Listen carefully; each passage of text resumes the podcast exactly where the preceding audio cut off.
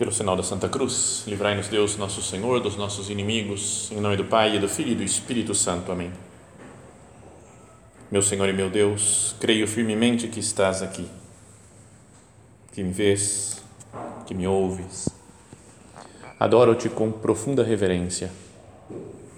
Peço-te perdão dos meus pecados e graça para fazer com fruto este tempo de oração.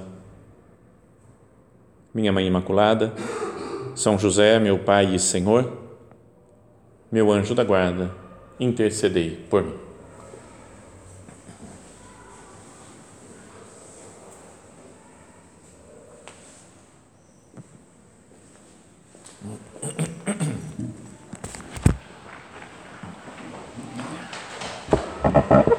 Vamos dar início hoje a uma nova série de meditações. Né? Antes nós tínhamos falado, lembra? Sobre a oração, falamos várias meditações para que procurando ver como crescer né, na, nesse aspecto da vida espiritual, da relacionamento, da conversa com Deus. E agora queria começar uma série nova sobre histórias da Bíblia.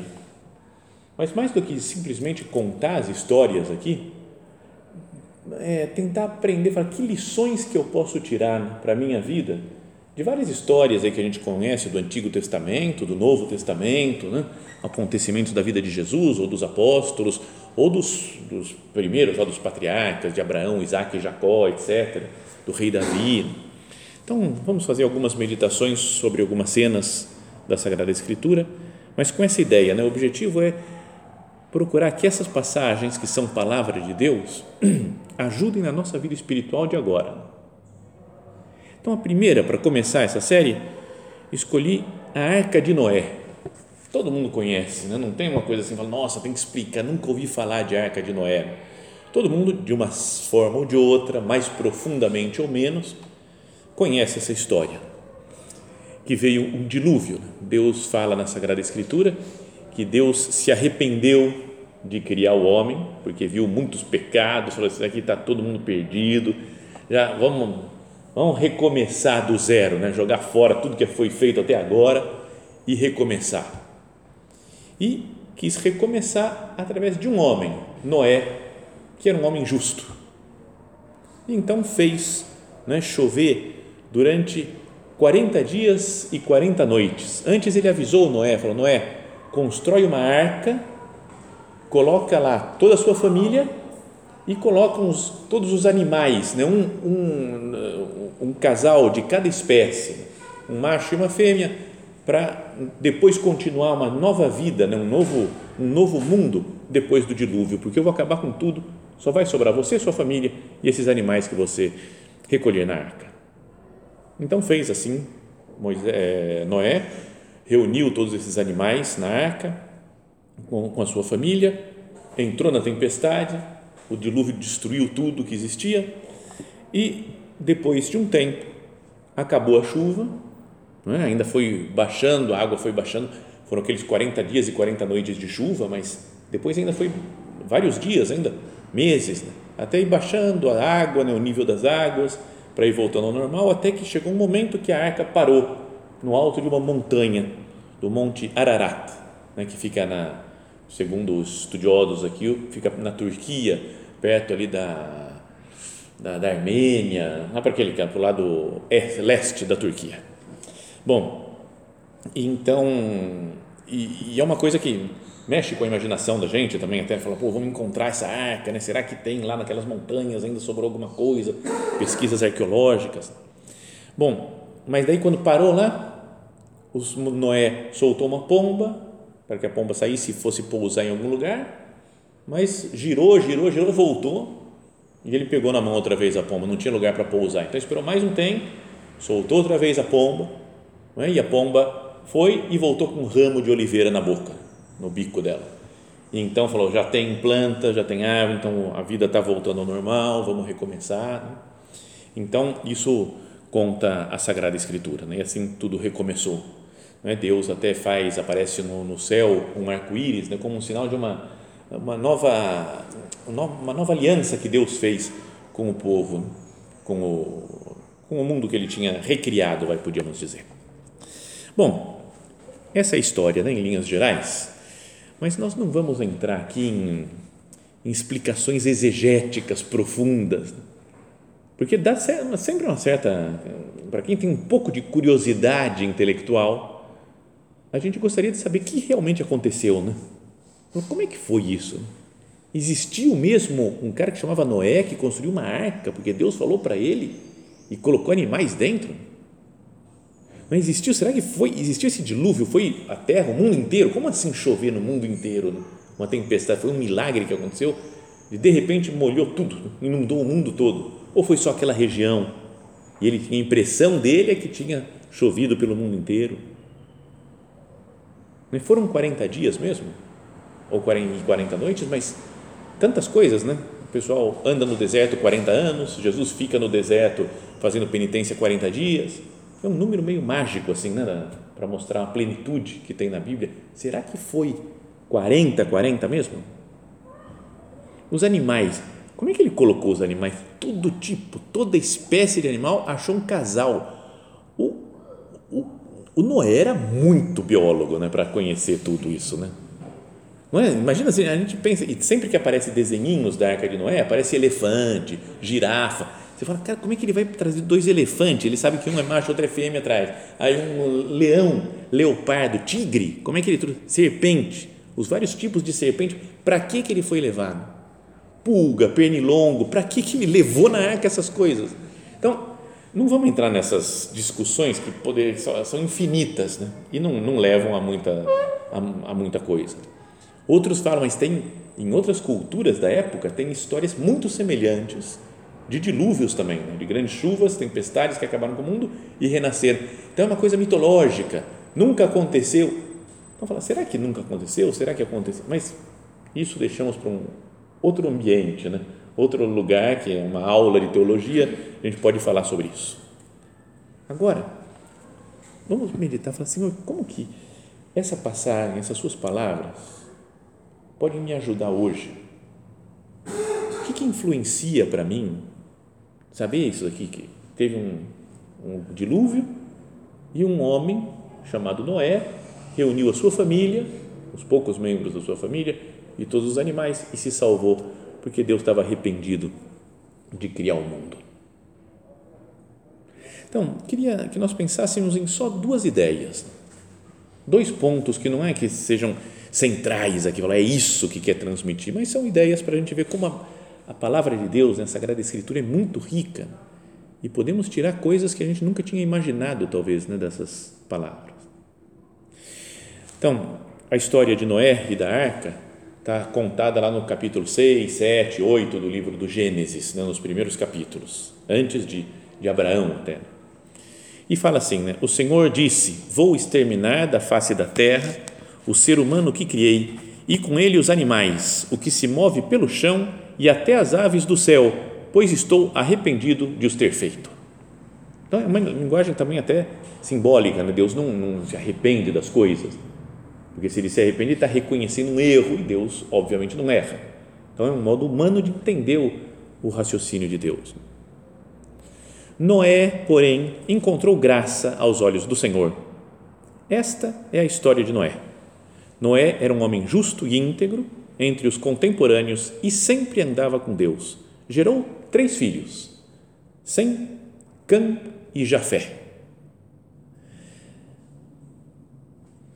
Vai contar, continuar contando a história, e Deus fala para ele, né, contigo estabelecerei a minha aliança. Entrarás na arca com teus filhos, tua mulher e as mulheres dos teus, dos teus filhos, né, as noras dele e de cada ser vivo, de tudo que é carne, farás entrar contigo na arca dois de cada espécie, um macho e uma fêmea, para conservá-los vivos. E então, fala depois em outra passagem, que é até um pouco misteriosa, fala que o Senhor disse: Meu espírito não animará o ser humano para sempre. Sendo apenas carne, não viverá mais do que 120 anos. No meio da coisa, lá tem essa frase. E aí você fala: o que, que significa isso? Então, tem dois modos de entender. Né? Um é que fala Antes falava do Matusalém, que viveu 900 e tantos anos, Adão, que viveu 900 anos, o pessoal super velho, meu próprio Noé viveu depois tudo isso daqui. E fala que, numa passagem um pouquinho antes, uns versículos antes, fala: Noé tinha 500 anos quando gerou Sem, Cã e Jafé. Você fala, cara, com 500 anos ele teve três filhos, cara, como é que é possível isso? Então, teria muito para debater, para tentar explicar desses números que aparecem na Sagrada Escritura. E então fala né, que, sendo apenas carne, não viverá mais do que 120 anos. Então Deus falou: acabou, está vivendo demais o homem, então vai viver no máximo 120. Chega, né? não tem, é muito raríssimo né, gente que passe dessa idade. Mas tem outra explicação que diz: fala, não está falando das pessoas individuais, mas está falando da raça humana. Deus se irritou, falou: Meu espírito não animará o ser humano para sempre chega, dou mais 120 anos para vocês se arrependerem, se converterem né? e, e depois eu vou destruir tudo, vou mandar o dilúvio. Então, do anúncio do dilúvio até a chegada do dilúvio, teoricamente, é outra interpretação dessa passagem da Escritura, foram 120 anos. E então fala: Noé executou tudo conforme o Senhor lhe havia ordenado Noé tinha 600 anos quando as águas do dilúvio inundaram a terra. Noé entrou na arca com os filhos, a mulher e as mulheres dos filhos diante das águas do dilúvio. Então, vamos fazer os cálculos. Que alguns dizem que não é assim, já se vocês forem procurar comentários sobre essa passagem, tem de todos os tipos, mas eu vou pegar um comentário que pode se aplicar e que ajuda para a nossa vida espiritual. Então, olha só, Noé teve os filhos com 500 anos, começou a ter filho. É, ele fala aqui que começou o dilúvio, ele tinha 600 anos. Então, os filhos já tinham 100, mais ou menos. E as mulheres dos filhos devia ter por aí também. E a mulher dele, imagino que uns 600 anos.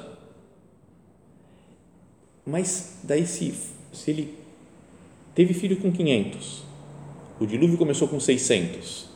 Mas Deus tinha falado: vai acabar o mundo daqui a 120. Então Noé começou a construir a arca com 480 anos. Estão me acompanhando o raciocínio matemático? Não é muito complicado. Né? Então, e aí vem uma coisa interessante né, para pensar. Fala, tudo bem que ele não era um grande engenheiro, porque ele demorou 120 anos para construir a arca. Né? Você fala, cara, é muito tempo para construir a arca. Só que podíamos pensar nisso daqui, ó, se a gente entendesse assim, para salvar a sua família, para salvar as pessoas que ele amava e para salvar o mundo, né, a criação, ele começou a se preparar muito antes de nascerem os filhos dele. 20, an 20 anos antes de nascer seus filhos, Noé começou a construir a arca. Como se ele soubesse, daqui a um tempo vai ter um dilúvio, já deixa eu me preparar para construir uma arca e salvar minha família e salvar os animais de cada espécie. Então,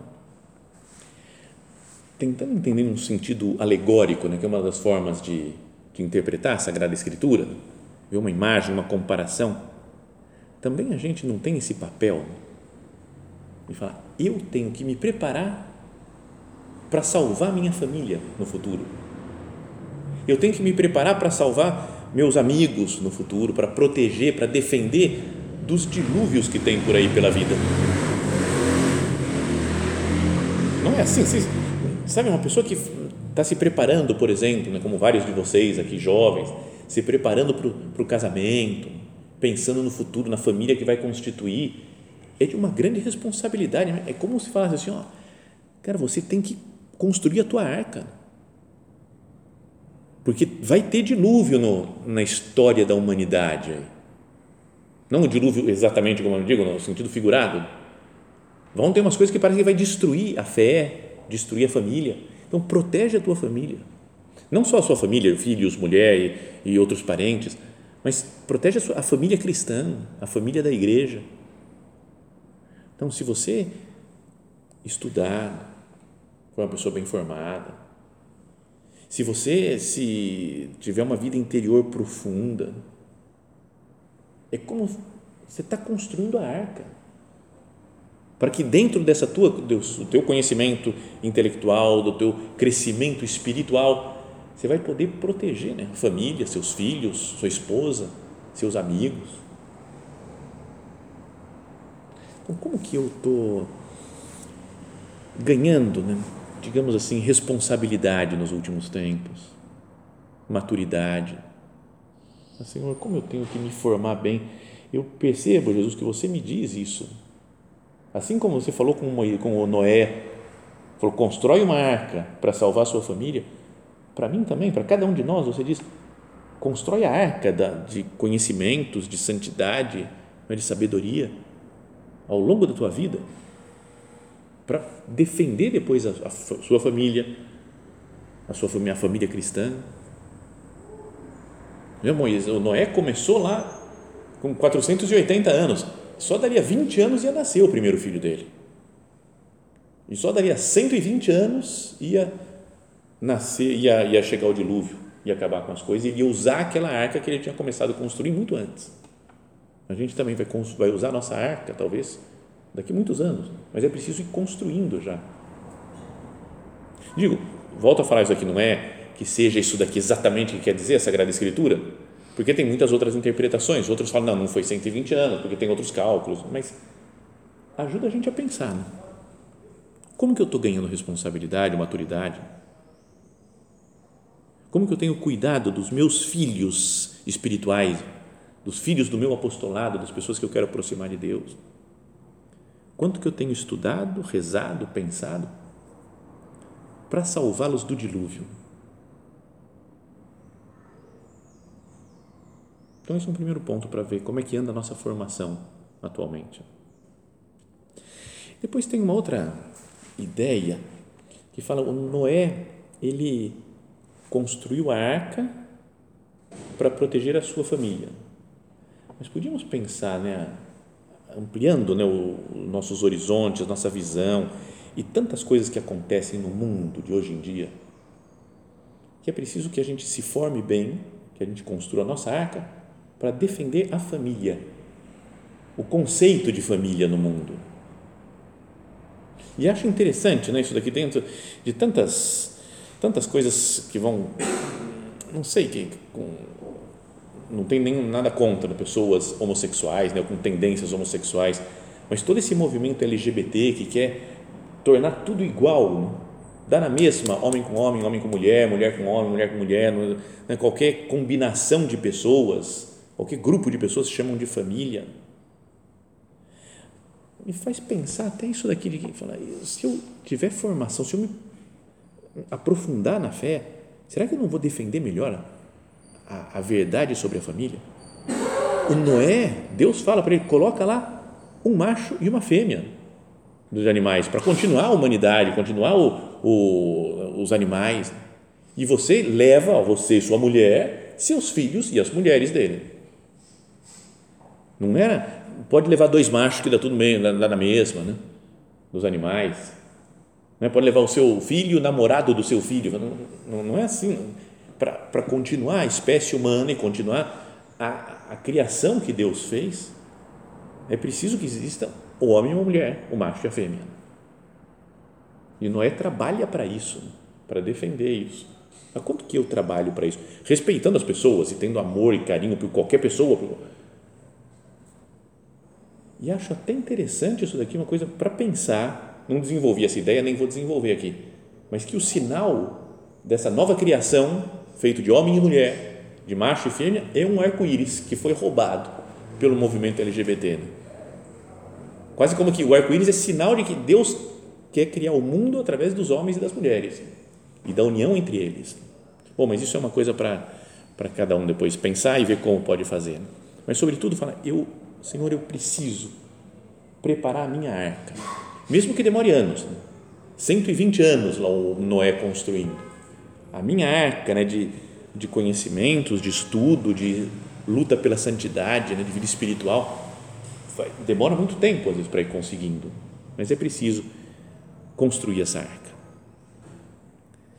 Então, essa é a primeira ideia que eu queria que nós considerássemos. Depois, outra, outro ponto né, que dá para pensar, meditar dessa passagem, reconheço que é, li comentários, uma, a ideia não é minha, é, copiada, mas é e é meio louca, assim, é meio exagerada, eu acho, mas é bonito de pensar. Fala que então quando acabou o dilúvio, fala então Deus se lembrou de Noé e de todos os animais selvagens e domésticos que estavam com ele na arca. Fez soprar um vento sobre a terra e as águas começaram a baixar. Fecharam-se as fontes do abismo e as comportas do céu e a chuva parou de cair. Pouco a pouco, as águas foram se retirando da terra. Ao término de 150 dias, começaram a diminuir. No dia 17 do sétimo mês, a arca pousou sobre os montes de Ararat, que é o nome. Então, queria que a gente pensasse nisso. No dia 17 do sétimo mês, a arca pousou sobre o monte. Não tem nada a ver. O que, que eu medito disso? Né? e aí, tira a consequência espiritual desse negócio. No dia 17 do sétimo mês, a arca pousou no monte. Mas daí, pesquisando e procurando algumas coisas, tinha um site que fala sobre física e astronomia. Então, super legal, porque eu gostava muito antes de fazer física, eu gostava de astronomia, continuo gostando. E falavam de como se determina lá a data da Páscoa, etc. e tal. Então fala assim aqui da Páscoa judaica era o título do, do artigo. No judaísmo, a Páscoa é a comemoração da libertação do povo hebreu da escravidão no Egito. A própria palavra Páscoa vem do hebraico Pesach, que significa passagem. De acordo com a Bíblia, no livro do Êxodo, Moisés teria orientado os hebreus na colocação de um sinal com sangue de cordeiro na porta das suas casas. Lembra de matar o cordeiro, comer o cordeiro, passar o sangue no, no batente da porta para que o anjo exterminador não passasse. E então, é, e fala assim: um anjo da morte passaria pelas casas com o sinal de sangue sem fazer nada, mas atacaria os lugares onde não havia esse símbolo. Nas casas atacadas, os filhos dos primogênitos egípcios teriam morrido. O site explica né, o que a gente sabe pela Sagrada Escritura. Mas depois diz: a Páscoa judaica é celebrada no dia 14 do sétimo mês hebraico Nisan. No livro do Êxodo, vai dizer assim: ao Senhor Deus disse a Moisés e Arão no Egito: Este mês será para vós o começo dos meses, será o primeiro mês do ano. Então, o que era o sétimo mês, por causa da Páscoa, passou assim, agora mudou tudo, agora é, foi seis meses depois, vai ser o primeiro mês do ano, esse mês de Nissan Falai assim para toda a comunidade de Israel: no dia 10 deste mês, cada um tome um animal por família, um animal para cada casa. Se a gente da casa for pouca, para comer um animal, convidará também o vizinho mais próximo, de acordo com o número de pessoas. Para cada animal, deveis calcular o número de pessoas que vão comer. O animal deverá ser sem defeito, macho, de um ano. Podereis escolher tanto um cordeiro como um cabrito. E aí fala: devereis guardá-lo. Né? Então, eles vão no dia 10 eles pegam o cordeiro, devereis guardá-lo até o dia 14 deste mês, quando, ao cair da tarde, toda a comunidade de Israel reunida o imolará. Então, esse é uma data importante, no dia 14 de Nissan, que é o, o dia da morte de nosso Senhor Jesus Cristo. É como se fala, né, o dia da, da Páscoa. E depois fala que no dia dos cordeiros pascal, no dia de matar o cordeiro, foi quando Jesus foi morto. Então, Jesus morreu, podíamos dizer, no dia 14 de Nissan, que é o 14, dia 14 do sétimo mês do ano, como fala nesse texto. Então, olha só a coincidência, mas que pode ajudar a gente a pensar espiritualmente. No dia 17 do sétimo mês, então, Jesus morreu no dia 14 do sétimo mês. Três dias depois é o dia da ressurreição. Seria dia 17 de Nissan, então, nesse dia, a arca pousou sobre a montanha. Não é legal pensar isso? É? A arca repousa, porque Cristo ressuscita. A nossa alma, né, a nossa vida espiritual é atacada por todo tipo de, de, de problemas, né, de dilúvios, de pecados, de tentações. Mas no dia 17 do sétimo mês, no dia da ressurreição do Senhor, ela pousa, para em terra firme. Porque eu tenho a minha segurança no fato de que Cristo ressuscitou dos mortos. Se Cristo não ressuscitou, vã é a nossa fé, a vossa fé, vã é a nossa pregação, né? falava São Paulo.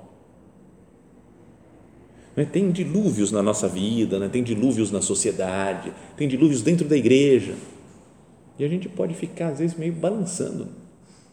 Meu Deus, como é que é possível tudo isso? Esses sofrimentos na minha vida, minhas, meus pecados contínuos. Como é que é possível isso daqui que as pessoas estão me perseguindo? Como é que é que a sociedade tem os problemas que tem, a política, a igreja? Tantas coisas ruins acontecendo, como é que pode? No dia 17 do sétimo mês, a arca pousou. Jesus ressuscita. Jesus está vivo e é mais forte, mais poderoso do que qualquer dilúvio. Que nós também saibamos descansar no fato da ressurreição, na consciência firme, na fé inquebrantável né, de que Jesus vive de que a, a sua cruz foi como ele passar por um dilúvio e recriou a humanidade. Muitas vezes se fala né, da ressurreição de Cristo, não é? que ligando com o, a criação do mundo, lá no livro do Gênesis, que Deus fez no primeiro dia, ele falou, faça-se a luz, no segundo dia falou, faz, e no sétimo descansou. E muitos dos antigos padres da igreja falavam, e o domingo seguinte, então, depois de ele ter descansado, foi o dia da ressurreição. E Jesus ressuscitou no oitavo dia. É como se fosse uma nova criação que se inicia. Tinha a criação humana, natural, e a partir da vida, de, da vida, da morte, da ressurreição do Senhor, começa um novo mundo né, sobrenatural, com Ele presente né, entre nós e no céu, em corpo e alma. É uma nova criação que acontece e não é interessante que no 17 dia do sétimo mês também começou uma nova criação, porque, digamos assim, a arca parou e falou: agora sim, já vamos, vamos soltar a pomba, soltar os animais, porque a coisa já. Novo mundo foi criado. Deus tinha falado: vou destruir esse mundo. E recriou no mesmo dia da ressurreição. Então, essa é outra ideia, né? além da primeira, que era de proteger né, a nossa família, preparando a arca, cada um defender os nossos amigos, proteger os nossos amigos e a igreja, preparando a nossa arca e defender o conceito de família. Agora a outra é não estou apoiado para defender isso nas minhas forças, mas estou apoiado no fato da ressurreição de nosso Senhor Jesus Cristo. Isso deve me dar fé no mundo, na minha vida espiritual, na igreja, esperança. Me deve dar serenidade, alegria. Pensamos isso ao Senhor, meu Deus, me faz ver as coisas com o olhar da ressurreição. Eu não vejo as coisas só aqui embaixo, né, as correrias, os trabalhos, os problemas, as dificuldades. Tem dilúvio, é real isso. Mas tem a montanha de Deus, onde a arca pousa. E essa montanha é a ressurreição verdadeira desse Cristo, que vive para sempre que nossa mãe Santa Maria nos ajude né, a, a tirar esses da Sagrada Escritura lições para a nossa vida. Que essa daqui, essas daqui seriam algumas possíveis lições dessa cena da, do livro do Gênesis. Que Maria Santíssima interceda por nós, né, para que a palavra de Deus, que é o seu próprio Filho, né, realmente mexa conosco e nos transforme.